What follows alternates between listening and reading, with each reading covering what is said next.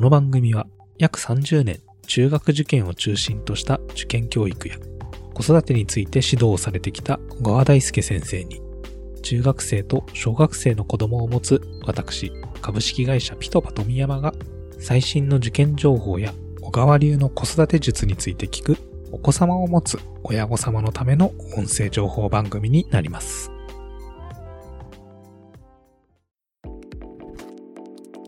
えー皆様こんにちは。ピトパの富山です。今回でですね、この子育て受験ラジオ50回目を迎えることができました。ありがとうございます。まあ最近ですね、本当にリスナー様も、えーどんどん増えてきている状況でして、こういったご質問などのお便りも本当に最近増えてきておりまして、えー非常にありがたいなと思っております。こういったリスナー様からの反応がですね、え小川先生も私もですね、非常に励みになっておりますので、え皆様引き続きよろしくお願いいたします。さて、え今回もですね、えこういったリスナー様からのご質問が来ております。まずはこちらを読み上げさせていただきたいと思います。えニックネーム、エミさん。小川先生、富山さん。いつも番組の更新楽しみにしています。全く無関係だったエピソードでも子育てをしていく中である日突然エピソード内容と同じ悩みにぶつかることがありそういえばあの時小川先生がいいこと言ってたと思い返してこのエピソードを聞き返すことがよくあります。まさに辞書のようなポッドキャスト番組です。ありがとうございます。ところで現在中学受験の準備を始めている3年生の子供がおりましてご質問させてください。社会の副材として地図帳が渡されたのですがこの地図帳をどのように活用するのかが全く理解できておらずアドバイスいただけますでしょうか。地図上に書かれている情報が多すぎて見るだけでクラクラしてしまっているのですが地理を学習する上で非常に重要な教材という話はあるものの漢字の使い方を具体的に示してくれている情報が少なく番組で取り上げていただけると嬉しいです。これからも聞かせていただきますのでよろしくお願いいたします。えーということで、まあ確かに地図帳この勉強する中では、えー大事な教材だなっていう話は、えー結構あるかなと思うんですけれども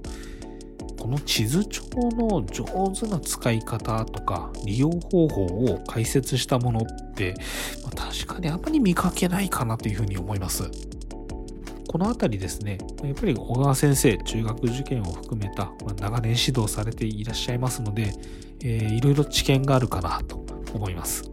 このあたり、小川先生に聞いてきました。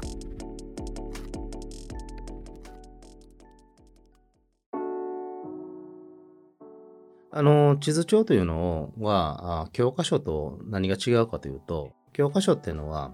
読んでいけば何を習って何を覚えるんですよという指示が書いてあるわけですよね。えー受け身で参加できるのが教科書。地図帳って自分から情報を取りに行かないと、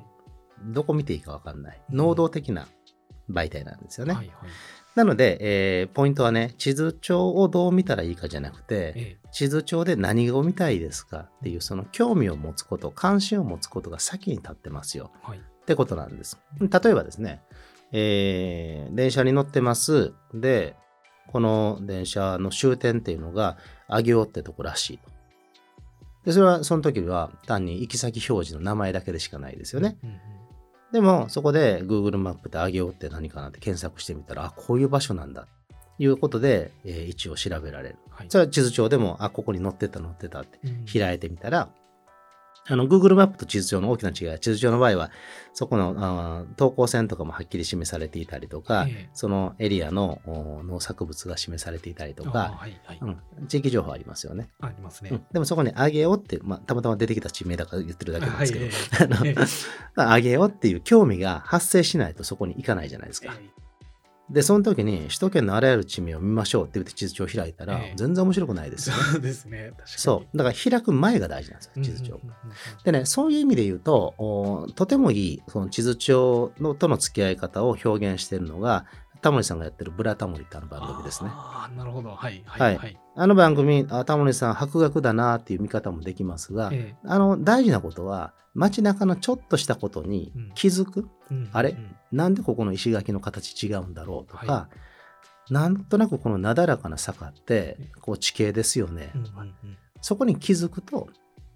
あこのなだらかさっていうのはこうもしかして、えー、随分昔このエリア噴火があったりしたんでしょうかね、あはい。っていう話に発展したりしている、だから何かに興味を持つってことがポイントなんですね、ええ。だから親御さんとしても地図帳とどう付き合えばいいですか、うん。とお子さんと日常生活の中でちょっと興味を持った、はい。ちょっとなんだろうっていう時にあじゃあ地図帳開いて調べてみようかっていう一言をそこで入れていってあげる。あ、なるほど。で大事なことはその開いたじゃあついでにその周辺に載ってることも見て覚えなさいってしないことですね。ああ、無理やりに。そうそうそう、教科書じゃないので、はい。関心を持ったことを調べてみて自然と入ってくる周辺情報を楽しむのが地図帳だ。はい。まず入り口はね。えでだんだんとそれが地理的な知識が増えてくると今度地形による違いとかい地域による違いっていうのを見比べる目が、まあ、4年とか5年になるとえええ育ってくる。はい。でそうした時にあ鎌倉幕府ってなんでここに開いたかなるほど。周りが山で切り立っていてでも湾があって実は非常に守りやすいエリアなんだねとええ。か、東京湾であったりとかあ愛知であったりとかその湾の形また近畿の大阪湾のそういった地形を見た時に、ええ。ー発展しやすいエリアの形っていうのは共通点があるなっていうのが分かるようになってきたり、だんだんとこう見えるものが増えてくるんで最初はまず関心を持つで関心を地図上につなげるえええだけでいいと思いますね。なるほどですね。確かに、このエミさんがおっしゃるように、情報量は非常に多いので、関心がないといきなり開いただけだと、もう何をしていいのか確かに分かんなくなりますもんね。そうそうそう何をしていいか分かんないっていうのはつまり何を見たかったか決まってないないそっちなんですね。うんなので地図帳を閉じておしゃべりする方が先ですね。電車好きの子が地理が得意なんだから当然なんですよね。駅名調べたいっていう理由があるし、はい。ええ。路線図調べたいっていう理由があるし、はい。興味の部分が先に立ってるから、そうです。えー頭に入りやすいっていうのがありますよね。で箱根の電車なんかでスイッチバック方式っていうのがええ。使われてでそういう電車に触れるとえどうなんだろうって地図帳開いたら、あ確かにここの坂の勾配きつそうだなとか、ーはい。あこんな山の中行くんだったらそれは、えー工夫がいるよね、うんうんうんうん。っていう知りたいことと地形というものがつながってくるから面白いんですよね。なるほどですね。うん確かにそうすることによって、こう、記憶の部分残りやすくなってきますもんね。そうそうそう意味記憶ストーリー記憶ですからね。えーわかりました。今回はリスナーのエミさんからのご質問で地図帳の使い方について小川先生に話を聞いてきました。いかがだったでしょうか？小川先生の話では地図帳をどう見たらいいかということではなく地図帳で何を見たいかまあ、何かにこう興味を持って見に行くという観点が地図帳を使うというところで一番大事だというお話をしておりました。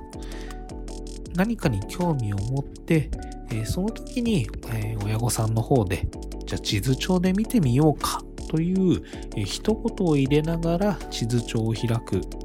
地図帳でそのページを見に行くということが大切だということでまあ、この話を聞いてですね、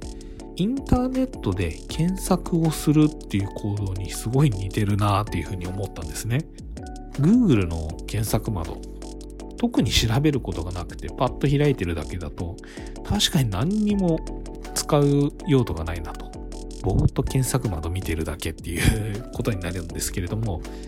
検索するときって確かに何かをこう調べたい何かの情報を知りたいといったところにまず興味があって検索して、いろいろ調べながら見て内容を知識にしていくっていうこう流れなのかなと思うんですけれども、えー地図帳を使う時もその流れに非常に似てるなというふうに思いました。ま